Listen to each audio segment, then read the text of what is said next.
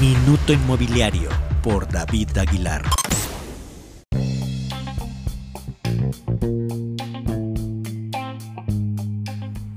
Hola, ¿qué tal? ¿Cómo te encuentras? En el episodio pasado te compartí que tan solo en la Ciudad de México están disponibles más de 1.38 millones de metros cuadrados de oficinas de lujo que podrían rentarse hasta el 2022. Pues bien, el futuro de estas inversiones ahora está en vilo debido a una tendencia que está identificándose en muchas ciudades del mundo y América Latina no es la excepción.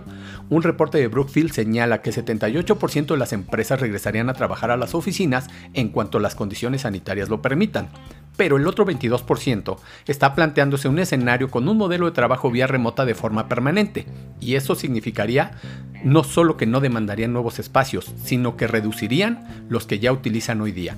También con el crecimiento del comercio electrónico se anticipa que diversos pequeños empresarios decidan vivir en otras ciudades menos complicadas, pero eso sí, tener sus negocios en las grandes metrópolis, es decir, ser empresarios nómadas y no demandar espacios de oficinas para sus operaciones.